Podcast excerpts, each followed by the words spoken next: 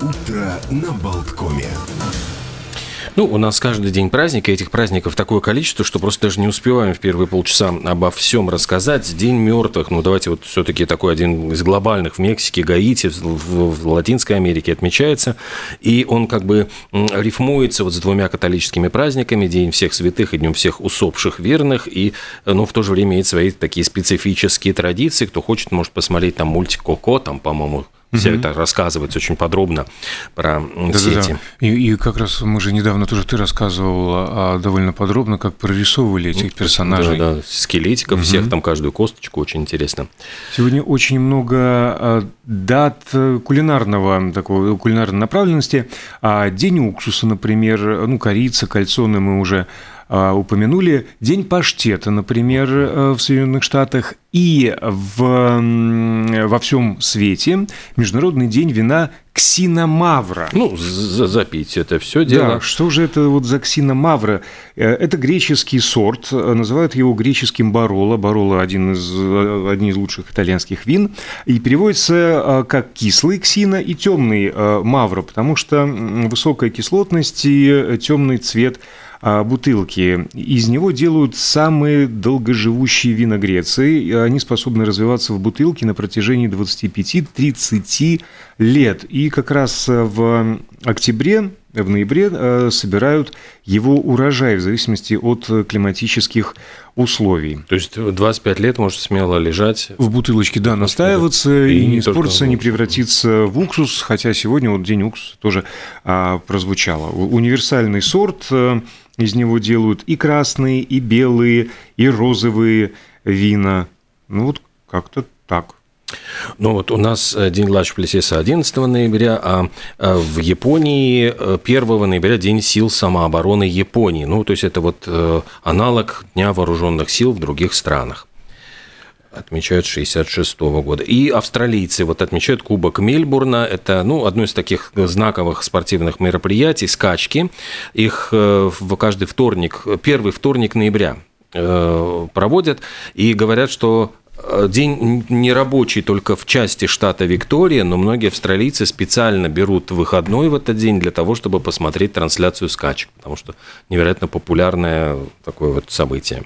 А я все, вы знаете, за стол у меня тянет. А день прожаренных моллюсков в Соединенных Штатах. И э, еще есть такой день приготовления еды своим питомцам. Покормите, не забудьте перед выходом из дома. А еще есть сегодня такой день э, американских писателей. Ну вот они называют его национ... День автора. День автора, национального автора. И, и э, дело в том, что в 1928 году президент Иллинойского женского клуба Нелли Верт Берт Макферсон, она предложила такой вот, ну, организовать праздник, день, посвященный американским писателям, потому что она была и педагогом, и заядлым читателем. И говорят, что когда она находилась в госпитале во время Первой мировой войны, там, в общем, книжки, ну, как бы, я понимаю, сама читала, раненым разносила. И э, так вот ну, эта инициатива развивалась, и в конце концов Министерство торговли США признало Национальный день автора в 1949 году, и теперь отмечается он, в общем, каждый год, предлагается взять вот книжку э, какого-нибудь американского писателя, ну, вот они своего типа автора, и поприветствовать, значит, почитать э, эту книжку. Внучка Макферсон Сью Коул, она после того, как бабушка уже скончалась в 1968 году, продолжает эту традицию, и сейчас она еще оформляется таким интересным вещем. Э, говорит, напишите благодарственное письмо своему любимому автору и поблагодарить его за эти книги.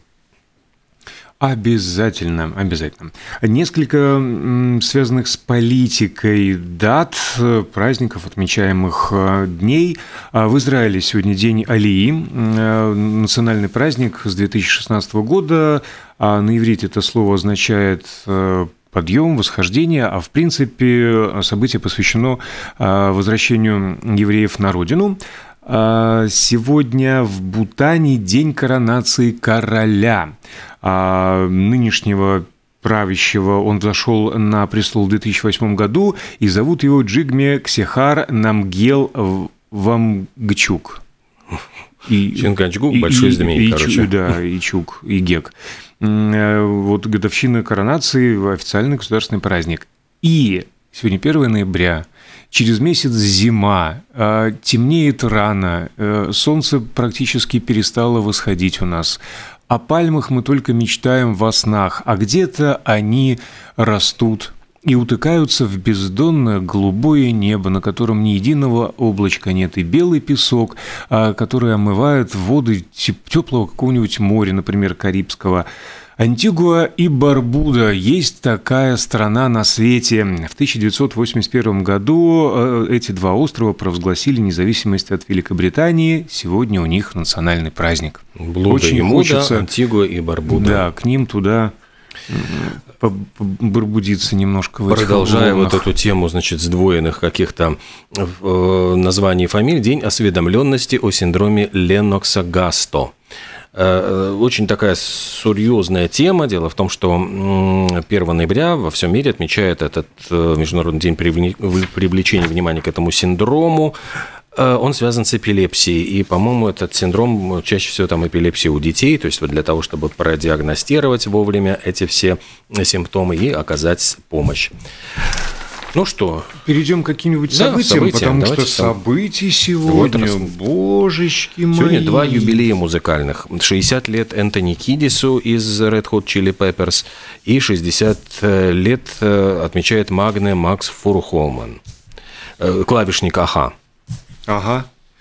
А, да, много событий э, из мира культуры, но все-таки всякое происходило на свете. Например, вообще, вообще, между прочим, сегодня большой праздник у всех европейцев, потому что в этот день, в 1993 году, был основан Европейский Союз – а как бы он был создан Маастрихтским договором 1992 года, просто 1 ноября 1993 он вступил а, в силу, но идеи паневропеизма они выдвигались э, на протяжении истории Европы, в общем-то, давным-давно, с особой силой, а зазвучали после Второй мировой войны, и, в принципе, целый ряд организаций появился после эм, войны, это Совет Европы, и НАТО, и Западноевропейский Союз, а первый шаг в сторону создания современного ЕС был сделан в 1951 году, когда Бельгия, Западная Германия, Нидерланды, Люксембург –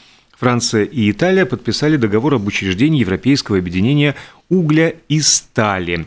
А в 1957 году к ним присоединились еще несколько стран, и они стали называться уже Европейское экономическое сообщество.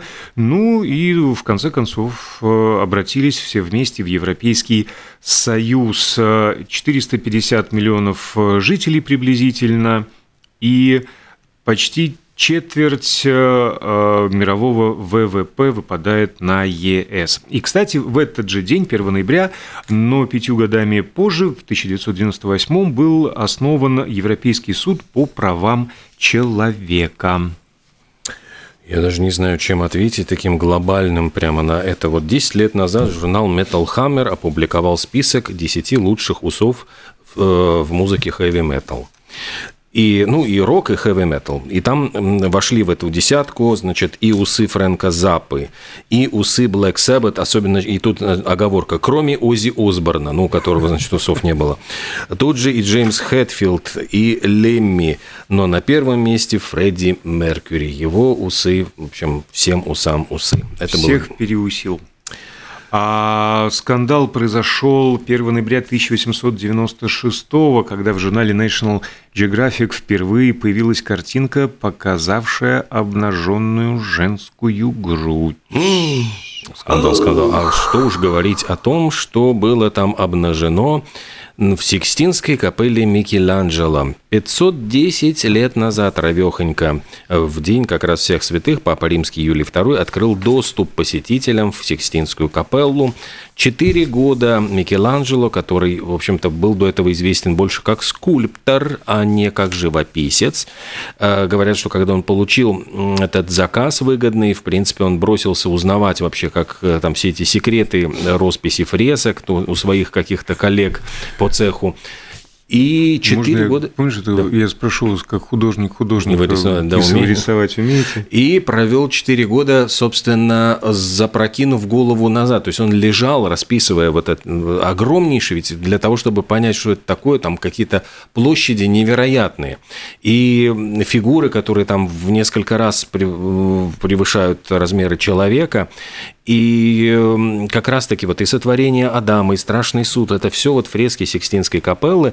И говорят, что после того, как вот 4 э, года он, запрокинув голову, лежа вот на лесах там рисовал, он не мог даже книги читать. То есть ему нужно было запрокидывать голову и вот э, книгу поднимать, потому что у него нарушилось просто зрение. То есть он какое-то время просто приходил в себя, э, у него вестибулярный аппарат очень плохо работал. То есть бедняга, в общем, Микеланджело промучился, но Сикстинская капелла – это, в принципе, до сих пор считается вершиной, наверное, вот человеческой мощи, живописи, Талантище, да. да. Ну, то есть каждый раз, когда вот я сталкиваюсь, с, ну, как бы начинаю спорить до хрипоты о современном искусстве, я говорю, ну, понимаете, вот, ну, все-таки вот, э, ну, хорошо, вот здорово, что Малевич э, первым нарисовал черный квадрат, но вот, вот есть ну, ну вещи, которые повторить просто невозможно. Вот Сикстинскую капеллу, вот как бы, ну, вот даже просто копию ее сделать, наверное, вот не каждый современный художник, далеко не каждый, если далеко, вообще никто. Далеко. А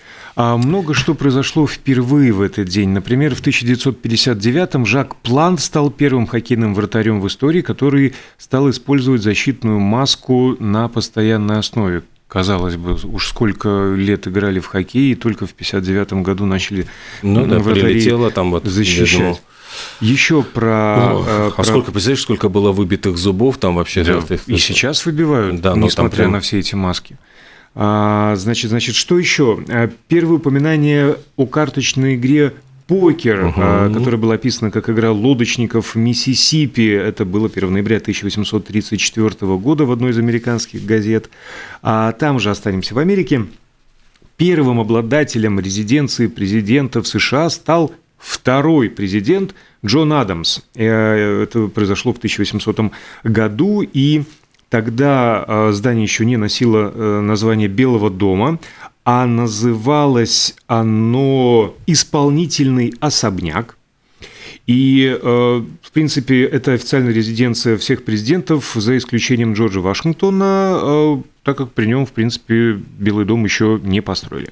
А он имеет шесть этажей – Два цокольных, два для общественных приемов, два для семьи президента. Официальное название «Белый дом» а, а, было введено в обиход лишь в 1901 году по распоряжению Теодора Рузвельта. А с 1909 года рабочее место президента находится в овальном кабинете в левом крыле здания, оно же западное – в 1948 году, э, в принципе, Белый дом находился под угрозой разрушения. И тогда президент Трумэн э, вынужден был э, начать реконструкцию, на время которой переселился буквально через дорогу, где два года провел в трудах. Общая трата на ремонт составила приблизительно э, на современные деньги 54 миллиона. Снесли в ходе реконструкции все внутренние конструкции, включая стены. И по большому счету от исторического Белого дома осталась только ну, внешняя коробка. Затем Нэнси Рейган в 80-е годы провела косметический ремонт, на который ушло 800 тысяч э, долларов. Вот и... У меня тоже такой же, вот, знаешь, начинаешь ремонт, и вот 800 тысяч долларов как-то косметично, началось с косметики, а потом все понеслась. Да, но э, дело в том, что Нэнси Рейган еще 200 а, потратила на покупку нового фарфорового сервиза. 800 на ремонт косметический 6 этажей и 200 там, на 4 условные чашки была подвергнута сильной критике и обструкции. А, ну и впервые в 1895 году поставили а, рождественскую ель и украсили ее электрической гирляндой. Э, впервые, впервые в 1925 году начала в Риге работать радиостанция, то есть, можно сказать, радиовещание в Латвии началось вот с 1 ноября 25 года, и началось все с короткой речи министра связи, а потом прозвучала, как пишут, опера «Мадам Баттерфляй». Почему «Мадам Баттерфляй», почему не произведение латвийских авторов-композиторов, ну, вот непонятно. Не патриотично. Ну и передаем привет нашим коллегам с СВХ+. Сообщается, что 1 а, ноября 1994 года начала вещание эта радиостанция. Передаем. Привет, коллеги! Привет! Всего вам доброго и хорошего. Что еще произошло в этот день впервые? Впервые, например, а, была поставлена трагедия э, Шекспира Отелло в лондонском дворце Уайтхолл 1604 год. Вообще, это был очень насыщенный год для него. Только за зиму труппа дала 11 спектаклей, ну, не, не, не вообще 11, а 11 наименований имеется в виду, они поставили, а 8 из которых э, написал а, Шекспир. Ну и, к слову сказать, э, это было в 1604 году Отелло премьера, и в этот же день, в 611 Буря была э, там же в Уайт-Холле поставлена, считается как бы романтическая комедия, а с другой стороны самая загадочная пьеса. Говоря про романтические комедии, 40 лет назад на киноэкраны вышел фильм Сергея Микаэляна «Влюблен по собственному желанию». Олег Янковский, Евгения Глушенко в главных ролях. Собственно, Сергей Микаэлян обдумывал идею этого фильма очень много лет, и это должна была быть такая очень морализаторская, драматическая история, э, автобиографичная на тему вот как закалить характер, вот создать самого себя, работать над собой. И все это, значит, он как бы на опыте еще вот там из окопов Великой Отечественной, и э, начал писать он сценарий вместе с журналистом газеты «Известия» Александром э, Васинским. Вроде написали все, но чего-то им вот чувствовалось, что все-таки не то, не то. Чтобы выйти из тупика, Микаэлян обратился к, пожалуй, самому тогда вот знаменитому, популярному, набившему руку сценаристу из Москвы Виктору Мерешко. И Мерешко, значит, буквально вот согласился на пять дней. То есть он говорит, хорошо, там, ну, выдели, пожалуйста, пять дней, там, вот посвяти этому э, сценарию. И за пять дней Мирешка просто переписал этот сценарий и сделал из этого ироническую такую легкую комедию. То есть то, что вот мы э, видим в этом фильме, это, в принципе, все, конечно. И он отказался, чтобы его указывали в титрах. Почему-то, вот я так и не понял, почему, но э, в титрах его нет ну, искали, то есть сразу же главную героиню утвердили, потому что Евгению Глушенко видел, он режиссер в фильмах «Первые замужем» и «Неоконченная пьеса для механического пианино», а вот на роль вот этого алкоголика Игоря Брагина э, пробовали э, Абдулова, но Абдулов оказался очень э, высокого роста, то есть в паре с, Глушенко они вот смотрелись, ну, как-то не, не, не, не парой. Ну, Янковский тоже, в общем-то, каланчой Я не знаю, да, вот, вот почему-то, вот почему-то Абдулова забраковали за рост. Щербакова, значит, э, Бориса Щербакова отмели, что ему якобы не хватило природного чувства юмора.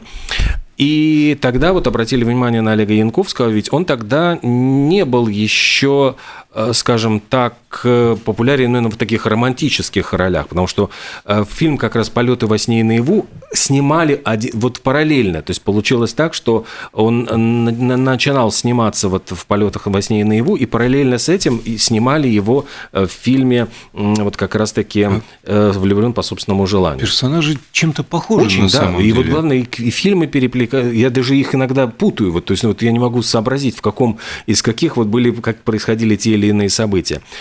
А еще, ну вот рассказывают, что там какие-то э, сцены им пришлось снимать в Узбекистане, потому что Янковский как раз уехал на театральные гастроли в Ташкент. И, в общем, привезли съемочную группу, и даже вот какие-то сцены, которые должны были, ну, то есть Подмосковье изображал Ташкент, условно говоря. А роль художника, которому позировала Вера, сыграл э, мультипликатор Иван Уфимцев, тот самый, который снял создатель мульти... 38 э, попугаев говорят, что у Ивана Уфимцева была еще одна вот коронная роль. Это э, роль в рекламном клипе Тимура Бекмамбетова. Он сыграл Суворова, и вот эта знаменитая фраза «Так ведь пост, матушка, до первой звезды нельзя». Вот именно это вот его... Звезды граф Суворову Александр Васильевич. Ох, было, да, время. Какие ну, были ролики эти, конечно. Да. Ну, а сам фильм «Влюблен по собственному желанию» имел большой успех, то есть 25 миллионов зрителей. И, кстати, кстати, хотели снять продолжение этой истории, но Олег Янковский отказался. Он сказал, что дважды в одну реку не войти. Ну и, в принципе, я думаю, что он был прав. Скорее всего, не получилось бы. Слушайте, у нас э, до паузы остается уже меньше минуты. Я хотел рассказать про одну судебную тяжбу, но расскажу про другое, потому что мы иначе не успеем. А опять же, что случилось э, в этот день, что появилось на свете? В 1974-м Крафтверк выпустили альбом «Автобан», который, в принципе, заложил основы э, последующего творчества. В 1994-м Нирвана опубликовала свой эм MTV Unplugged в Нью-Йорке, акустический концерт, а в 1997-м Prodigy выпустили «Smack my bitch up», а ну, а об остальном мы расскажем. Да, про музыку у меня тут тоже заготовки просто да, да. Да, да, да, да, да, да, да, так что ждите нашего возвращения в эфир после рекламы новостей.